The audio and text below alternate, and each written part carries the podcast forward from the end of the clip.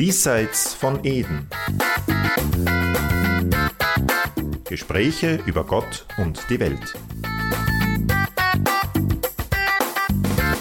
Der Podcast der Theologischen Fakultäten in Österreich und Südtirol. Willkommen zu einer neuen Folge des Podcasts Diesseits von Eden. Am Mikrofon begrüßt Sie heute Franziska Liebeschliner. Bei dieser Folge tauchen wir gemeinsam in die Opferthematik ein. Dazu sind als Gäste heute eingeladen Karin Peter. Sie ist katholische Theologin und Projektleiterin des Projekts Religionspädagogische Analysen zur Opferthematik. Noch dabei ist Wolfgang Palava. Er ist Professor für christliche Gesellschaftslehre der Theologischen Fakultät der Universität Innsbruck, engagiert bei Justitia et Pax und hat zahlreiche Forschungen zu Religion, Politik und Gewalt. Und auch dabei ist Hüseyin Cicek, promovierter Politikwissenschaftler, Religionspolitologe, Türkei-Experte und Integrationsforscher. Jeder kennt es wahrscheinlich, man sagt es vielleicht jetzt nicht gerade ganz laut, aber du Opfer, sei kein Opfer, ich bin ein Opfer und so weiter sind ja geläufige Sätze oder waren geläufige Sätze in der Jugendkultur. Und meine erste Frage an Sie, Karin Peter, ist gleich, wem nützt dieses Opfernarrativ oder dieser Opferstatus? Kann der Vorteile bringen? Und was ist der Unterschied zwischen einem echten Opfer und puren Selbstmitleid, wenn man das jetzt so unterscheiden kann. Ja, vielleicht ist es gut, einige Unterscheidungen einzuführen. Der Opferbegriff ist ein sehr schillender Begriff. Im Deutschen fallen verschiedene Bedeutungsstränge zusammen, die äh, in anderen Sprachen, im Lateinischen, im Englischen, in romanischen Sprachen unterschieden werden, mit äh, getrennten Begriffen zum Ausdruck gebracht werden. Da ist zum einen ähm, was Sie gesagt haben, zum Opfer gemacht werden. Opfer im Sinn von Victima, dass jemand ausgeschlossen wird innerhalb einer Gruppe, einer Gesellschaft, dass auf Kosten dessen sich eine Gruppe zusammenschließt. Zum anderen aber auch die Erfahrung und Wirklichkeit, dass jemand ein Opfer bringt, sich selbst zurücknimmt für jemand oder etwas anderes, für eine transzendente Größe, aber auch für einen anderen Menschen oder für eine Idee. Und das ist das Dritte, was Sie angesprochen haben, dass jedenfalls in unseren Breiten ähm, Opfer sein, dieser Opferstatus, der eigentlich etwas Unangenehmes ist, den niemand haben möchte, auch einen Vorteil mit sich bringen könnte, zumindest moralischer Art. Und der dann dazu führen kann, dass es zu einer Selbststilisierung führt, um zu diesem Vorteil äh, kommen zu können. Es gibt ja auch gesellschaftliche Opferdiskurse. Da geht es ja auch um Macht und Ohnmacht oder es gibt auch einen Sündenbock-Mechanismus. Jetzt habe ich mich gefragt im, bei der Vorbereitung dieses Interviews, wie kann man denn aus dieser Opferspirale oder aus diesem Sündenbock-Mechanismus herauskommen? Oder ist das etwas, diese Opferthematik zwischen Selbstmitleid und richtigen Opfer jetzt unter Anführungszeichen etwas im Menschen eingeschriebenes? Diese Frage würde ich gerne dem Herrn Cicek stellen. Ich versuche das mal auf der, auf, einer, auf der gesellschaftlichen Ebene zu, zu erklären, äh, Staatsebene, damit es nicht so kompliziert wird. Jeder Staat, jeder Gesellschaft muss für sich mal festlegen, wofür es sich zu lohnt, zu töten und zu sterben. Und in diesem Kontext kommt das, kommt das Opfer ins Spiel. Ja? Das heißt also, Sie haben, wir haben Militär, wir haben Polizei, wir haben Feuerwehr und so weiter. Das heißt, in diesen Kontexten haben wir schon innerhalb verschiedenster Gesellschaften auf dieser Welt die Bereitschaft, wenn der Notfall, wenn der Ausnahmezustand eintrifft, eben sich äh, bereit zu sein zu opfern. Das macht natürlich nicht die ganze Gesellschaft, ja. Das macht nur einen Teil der Gesellschaft. Das heißt, wir müssen hier klar unterscheiden, sonst, sonst bringen wir vieles durcheinander, dass es hier ein ähm, religiös-theologisches Opferverständnis gibt innerhalb verschiedenster Religionen. Und dann gibt es natürlich auch eine, einem, ja, ich würde sagen, anthropologisch-gesellschaftlichen äh, gesellschaftlichen Opferverständnis, das eben äh, sich auf Militär bezieht und so weiter. Ich gebe Ihnen ein Beispiel. In der Türkei wenn sie im Staatsdienst sind, ja, wird so ziemlich jeder, der stirbt, als Shahid bezeichnet, ja der muss nicht im Krieg gefallen sein, sondern nur im Dienst des Staates und dann wird er als Märtyrer bezeichnet.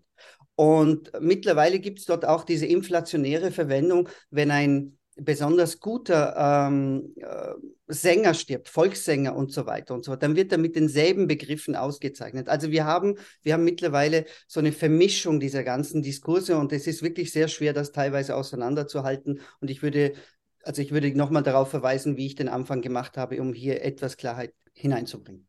Also um den Bogen zum religiös-theologischen Opferverständnis ein bisschen zu bringen.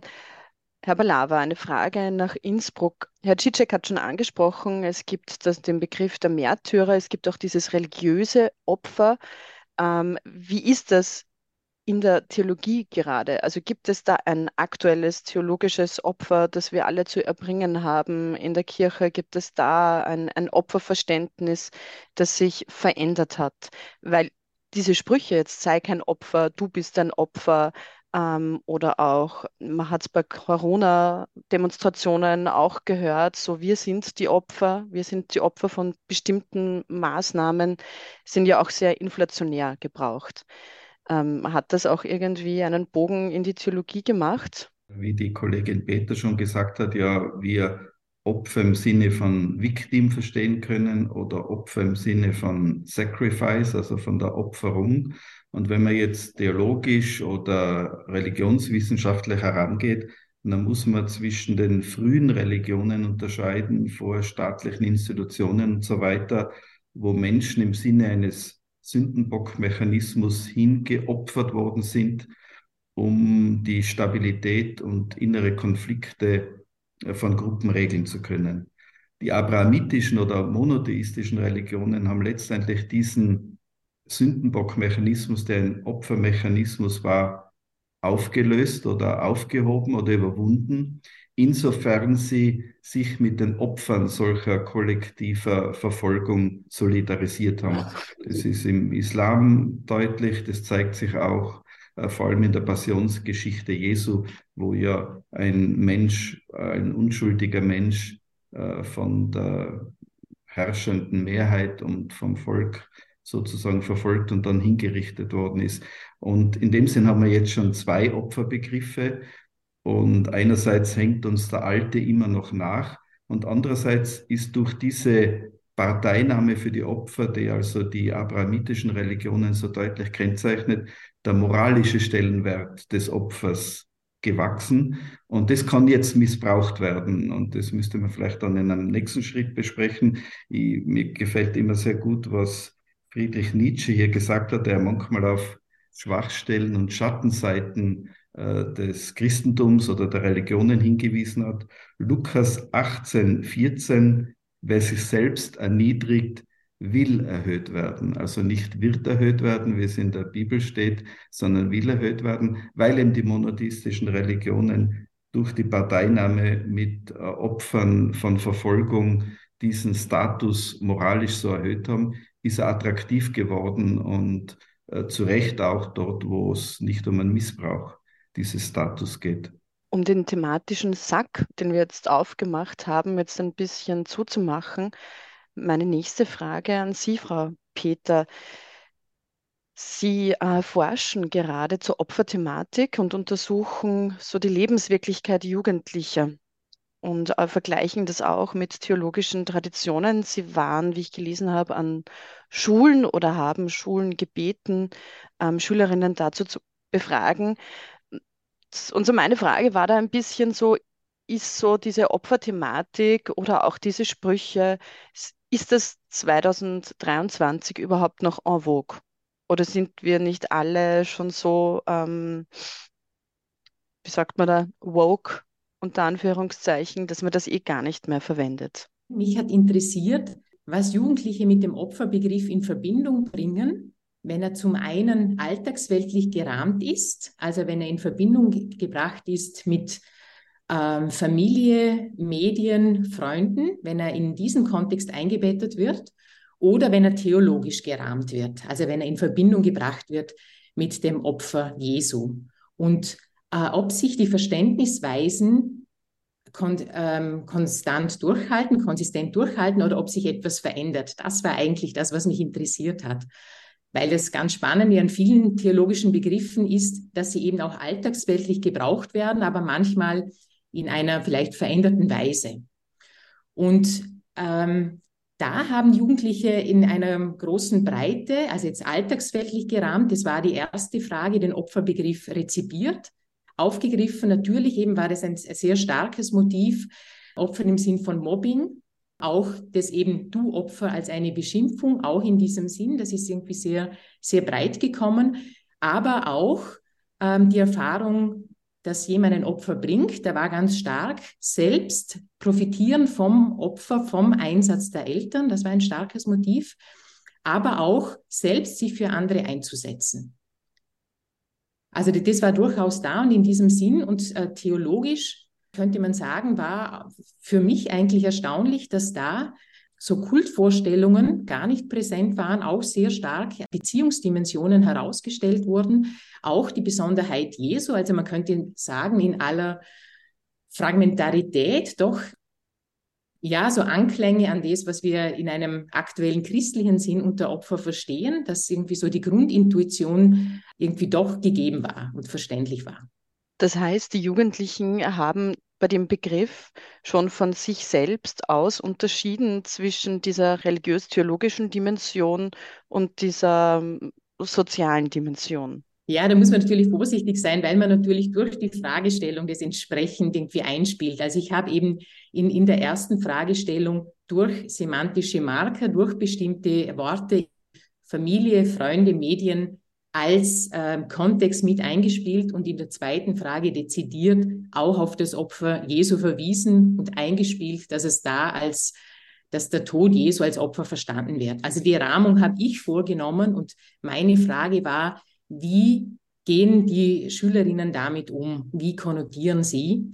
Und ähm, eben auffällig war für mich, dass die Verschiebung, so könnte man sagen, in, in einem Sinn war, die so eine theologische Grundintention aufleuchten lässt. Nur zur Verständnisfrage, weil ja wahrscheinlich alle Hörerinnen und Hörer nicht äh, die, die Publikationen von Ihnen gelesen haben, haben Sie jetzt Jugendliche einfach so quer durch die Schule gefragt oder im Rahmen eines Religionsunterrichts? Äh, das war im Rahmen von Religionsunterricht, also weil es eben auch eine didaktisch verortete Arbeit ist, wo es auch darum geht, irgendwie für Religionsunterricht Erkenntnisse zu generieren, weil es so auch einen, einen Rahmen geboten hat, an Schülerinnen heranzukommen.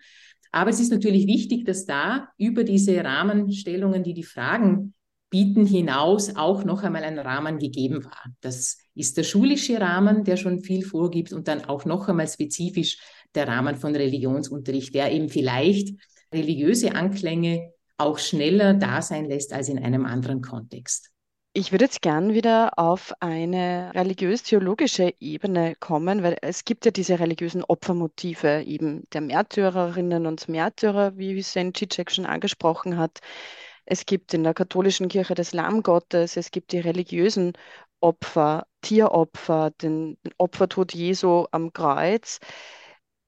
Ich persönlich bemerke immer wieder bei Gesprächen, dass diese Form der Opfer sehr schwierig sind, in das Jahr 2023 zu transferieren oder diese einzuordnen.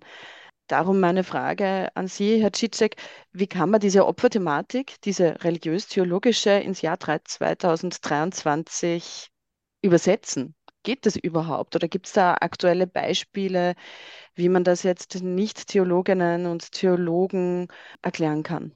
Also das Thema, wenn ich das in der Universität unterrichte, mit, wenn ich zu Terrorismus ein, ein, ein Seminar abhalte, eine Möglichkeit ist hier zum Beispiel auf Hollywood-Blockbuster hinzuweisen oder auch wirklich diese Low-Budget-Filme in verschiedenen Genres, wo die Thematik des Opfers ja schon losgelöst aus dem religiösen Kontext immer wieder eine Rolle spielt. Ja? Da wird die Gesellschaft, die Welt oder ein Dorf von irgendeiner Herausforderung bedroht und die Le Leute opfern sich selbst auf, um ihre Gesellschaften zu nützen. Wenn Sie jetzt die letzten Jahre äh, da drauf schauen, das war The Walking Dead zum Beispiel, ja, The Last One of Us, ja, Game of Thrones. Also das sind ganz viele verschiedene oder Boardwork Empire. Also ich, ich, ich versuche diese Sachen in meine Seminare einzuordnen, weil ich die Studierenden ganz schnell dann abholen kann zu dieser Thematik. Und dann sind sie auch, äh, dann sind sie auch etwas offener für diese Thematik und so weiter. Aber so auf Anhieb, das, äh, so auf Anhieb sehen wir das in unseren Gesellschaften nicht, weil gerade die in, in unseren Gesellschaften sehr stark versucht wird, ja, uns davon zu überzeugen, es braucht keine Opfer. Ja, es, es braucht kein Opfer sozusagen. Wir haben, wir haben die moderne Technik, wir haben die Wissenschaft und so weiter und so fort. Wir sind viel differenzierter als die früheren Gesellschaften. Wir müssen sozusagen nicht wiederholen und so weiter. Aber wenn man dann genauer drauf blickt, dann sieht man, dass, dass, hier immer wieder natürlich auch Opfer erbracht werden müssen für den Wohlstand, für die, äh, für verschiedene Errungenschaften im technologischen Bereich, wirtschaftlichen Bereich und so weiter und so fort. Also das heißt, so die Opferthematik ist hier in dem Zusammenhang da. Also wir sind nicht die Opfer. Oder die Opfer sind nicht wir, ich meine, jetzt in Österreich ist es relativ leicht gesagt, wir sind nicht die Opfer des Wohlstandes oder des Kapitalismus, sondern das sind die anderen. Ja und nein, wenn Sie jetzt global drauf schauen, die Klimakrise macht uns irgendwo doch zu, alle Opfer. Ja? Und zwar äh, für, für eine Entwicklung, äh, auf die wir nicht unmittelbar möglicherweise, also nicht jeder einzelne Einfluss hat, aber das betrifft uns, dass äh, entweder jetzt oder in, in, in, äh, oder die zukünftigen Generationen. Das heißt also, wir sind von dieser Thematik, je nachdem, wo wir leben, äh, also geografisch möglicherweise stärker betroffen äh, als andere. Aber auch wenn Sie den gegenwärtigen Diskurs in Europa jetzt anschauen mit Blick auf die Ukraine, auf den Ukraine-Krieg, ja, da sehen Sie sehr wohl, dass hier auch eine Opferthematik, Diskurs eine Rolle spielt äh, mit Blick auf, wie geht man mit dieser Situation um, ohne jetzt wirklich tief einzutauchen, wie geht man damit um, wie, wie verhaltet man sich gegenüber dem einen, gegenüber dem anderen? Und wozu ist man bereit, welche Opfer ist man bereit zu erbringen. Um jetzt nicht bei der Opferthematik stehen zu bleiben, für mich hat sich nämlich die Frage gestellt, ob nicht auch Opfer gleichzeitig mit Frieden zusammenhängt, weil Opfer kann eine Gewaltspirale sein, Opfer kann ähm, Selbstmitleid bedeuten. Letztendlich wollen wir wahrscheinlich alle im Frieden leben, sage ich jetzt einfach da mal ins Internet hinein oder hoffe ich. Wolfgang Palawa, Sie forschen schon sehr, sehr lange zum Thema Friedensethik, der Spirale zwischen Religion, Gewalt und Versöhnung. Wie können wir denn da rauskommen aus dieser Opferthematik, aus dem Selbstmitleid so ins Tun? Haben Sie nach Ihrer jahrzehntelangen Forschung irgendwie so einen Schlüssel gefunden? Oder ist das einfach etwas zutiefst Menschliches und wir müssen damit leben? Na, leben muss man nie mit irgendwelchen Dingen. Die Frage ist immer, ob man die Kraft, andere Wege zu gehen. Äh, das, äh, wenn man das, die Frage des Opfers friedensethisch angeht, dann kommt man wieder auf zwei ganz verschiedene Wege, weil eben traditionell eben sich für das Vaterland opfern, Militärdienst das Opfer äh, ja sehr überhöht worden ist. Also dass da äh, berühmte deutsche Philosoph Jürgen Habermas einmal gesagt hat, der Gipfelpunkt moderner Vernunftmoral ist die Abschaffung des Opfers und damit hat er Todesstrafe, allgemeine Wehrpflicht, alle diese Dinge gemeint.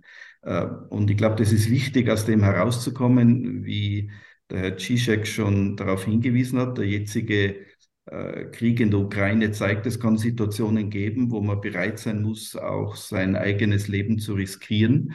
Und es ist aber interessant, wenn man sich jetzt mit den Strömungen der Gewaltfreiheit äh, in den letzten Jahren ganz stark über Mahatma Gandhi äh, geforscht, dann sagt Mahatma Gandhi, also zu glauben, der gewaltfreie Kämpfer wäre jetzt sozusagen von der Opferthematik befreit, verkennt, dass auch der gewaltfreie Kämpfer bereit sein muss, sein Leben zu riskieren, die Furcht vor dem Tod zu verlieren und bereit sein zu kämpfen, vielleicht mit anderen Mitteln. Und es ist ganz interessant, also ich finde immer interessant, wenn Leute so wie Habermas die Abschaffung des Opfers so ins Zentrum gestellt haben, dass er angesichts der Probleme unserer modernen Welt in dem berühmten Gespräch mit Kardinal Ratzinger dann gesagt hat, naja, für die Solidarität einer Gesellschaft braucht es schon sowas wie eine Bereitschaft zur Solidarität, zur Hingabe, also im positiven Sinne des Opfers. Und dann sagt er hinzu, dieses Opfer muss freiwillig sein und es darf nicht aufgezwungen, sondern muss angesonnen werden. Ein schönes Wort, angesonnen. Das heißt, man muss auch noch einmal, wenn man die ganze Friedensthematik in den Blick nimmt, zwischen dem Zwang zum Opfer, das also mit alten problematischen, nationalistischen, patriotischen Konzepten zusammenhängt, auf der einen Seite und der Bereitschaft, sich für das größere Ganze einzubringen, zu unterscheiden. Und das Letzte wird immer notwendig sein in einer menschlichen Gesellschaft. Das Erste gilt so weit wie möglich zu vermeiden. Wir kommen jetzt schon zum Ende dieser Podcast-Folge. Darum noch eine Frage an Sie, Frau Peter. Hat es in Ihrer Forschung zur Opferthematik im religionspädagogischen Kontext etwas Überraschendes gegeben in diesem Zusammenhang von Opfer und Jugendlichen? Ja, ich meine, das ist, finde ich, immer äh, oder birgt immer viele Überraschungen, auch einfach, welche konkreten Beispiele dann äh, Schülerinnen irgendwie eingebracht haben. Also ich möchte etwas herausgreifen, die Palette, wie zum Beispiel Opfer bringen, gefasst wurde. Da haben manche geschrieben, sie haben den Eindruck, sie haben noch nie ein Opfer gebracht, weil das irgendwie so etwas Großes und Besonderes ist. Sie können sich gar nicht vorstellen, dass etwas sein könnte, weil es so einen großen Einschnitt bedeutet. Und andere, die ganz alltagsweltliche Beispiele gebracht haben, die gesagt haben, wenn die, die Mama heimkommt und hungrig ist und trotzdem das letzte Stück Kuchen nicht isst und für mich auf die Seite, äh, für mich aufbewahrt, damit ich es essen kann. Also ganz was ein alltagsweltliches Verständnis und das andere, das sehr groß ist und so die ganze Palette, die in den verschiedenen Nuancen von Jugendlichen ausgefaltet wurde. Herr Cicek, Sie haben da so genickt jetzt bei diesem Statement von Frau Peter. Möchten Sie noch was ergänzen? Das ist ein super Projekt, das ist ein tolles Projekt äh, und es ist ein sehr schönes Beispiel, ja.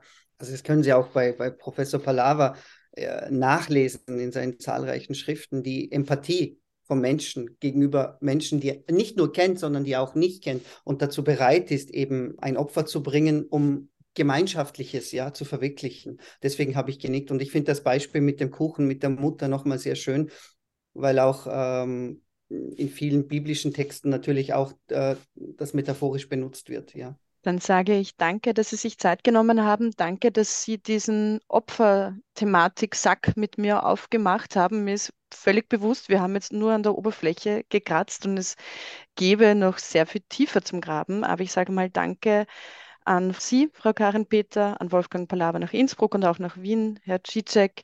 Danke, dass Sie sich Zeit genommen haben. Danke an alle Hörerinnen und Hörer, dass Sie wieder diesseits von Eden hören. Und wir hören uns bald. Danke sehr. Dieser Podcast wurde Ihnen präsentiert von den Theologischen Fakultäten in Österreich und Südtirol. Das sind die katholisch-theologischen Fakultäten der Universitäten Innsbruck, Graz, Linz, Salzburg und Wien die Philosophisch-Theologische Hochschule Brixen, die Evangelisch-Theologische Fakultät der Universität Wien sowie das Institut für Islamische Studien, ebenfalls der Universität Wien.